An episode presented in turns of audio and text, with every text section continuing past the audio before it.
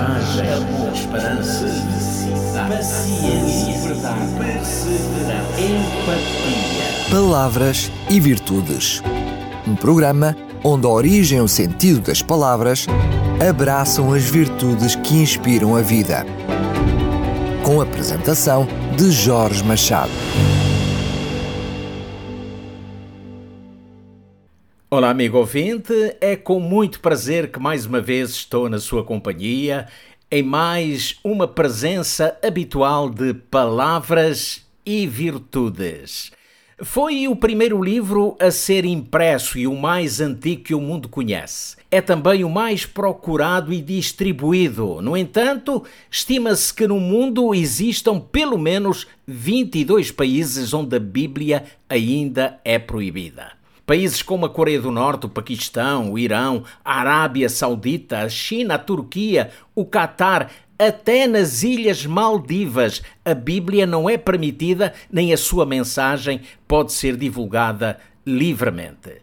Mas a palavra Bíblia teve origem no grego antigo ou no, ou no grego koiné e escreve-se ou lê-se ta Bíblia, que significa os livros.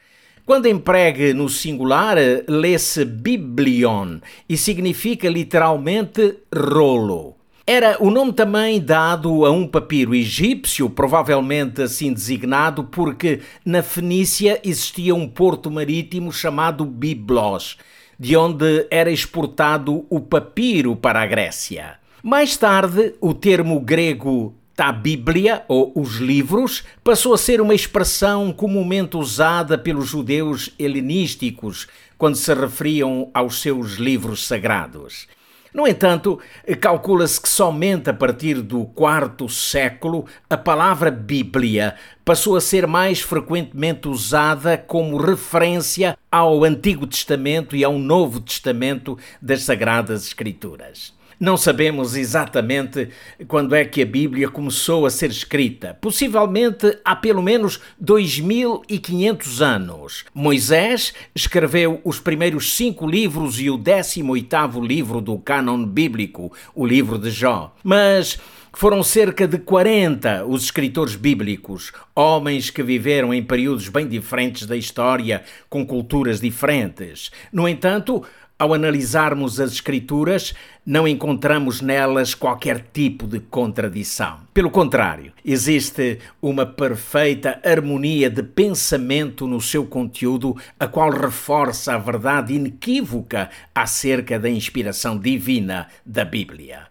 Antes da invenção da imprensa, em 1455, os textos bíblicos eram reproduzidos à mão por copistas e só no século XVI Martinho Lutero traduziu pela primeira vez os textos do hebraico e do grego para a língua alemã. O ministro e pregador da Igreja Reformada das Índias Orientais Holandesas, João Ferreira de Almeida, foi o primeiro a traduzir a Bíblia para a nossa língua, a língua portuguesa. A sua primeira tradução do Novo Testamento em português foi publicada em Amsterdão em 1681. Antes do seu falecimento, tinha concluído a tradução da maior parte dos livros do Antigo Testamento, sendo a tradução dos demais livros concluída em 1694 pelo pastor protestante holandês Jacobus den Hacker.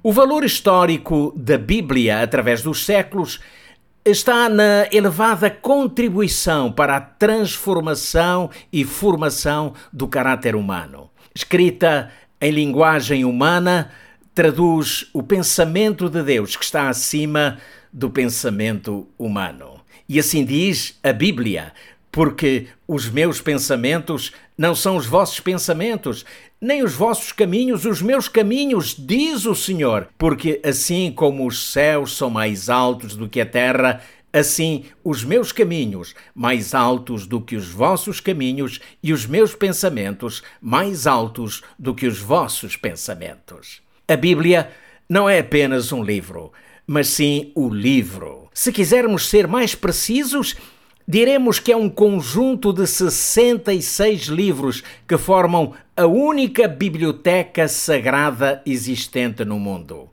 Os temas de cada livro das Sagradas Escrituras não se reportam apenas à história, nem o seu conteúdo se refere à ciência. Não foram filósofos nem meros pensadores fantasiosos que a escreveram, mas, como ela própria revela, não foi produzida por vontade de homem algum, mas homens santos de Deus falaram, inspirados pelo Espírito Santo. A Bíblia não é senão a palavra viva de Deus Pai para os seus filhos, o alimento e sustentáculo que revigora a alma.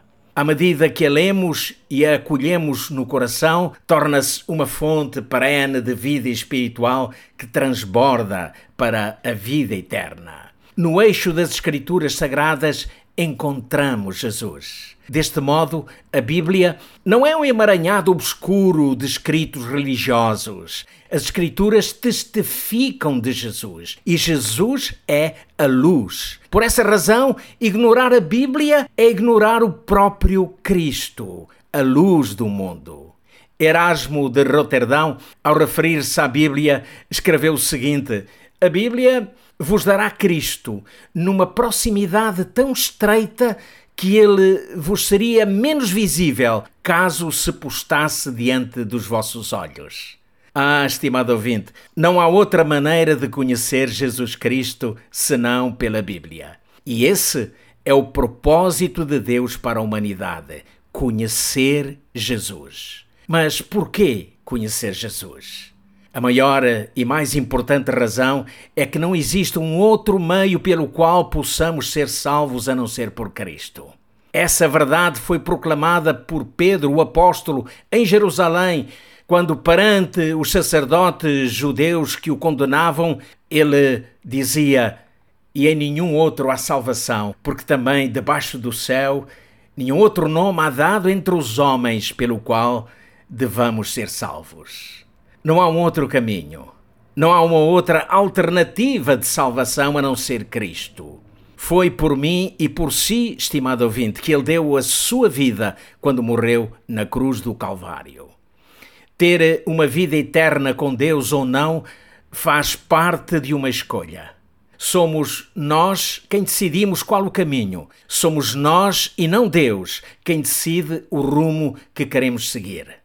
Hoje, Jesus amavelmente nos diz: Olhai para mim e sereis salvos, vós todos os termos da terra, porque eu sou Deus e não há outro. Estimado ouvinte, aceite o convite e viva uma nova experiência em sua vida e receba da parte de Deus a graça da fé que o manterá firme em Jesus até o dia em que o veremos em sua segunda vinda. Desejo-lhe, amigo ouvinte, muita paz, ao mesmo tempo que o convido para o nosso próximo encontro. Coragem, amor, esperança, paciência, verdade, perseverança, empatia. Palavras e Virtudes.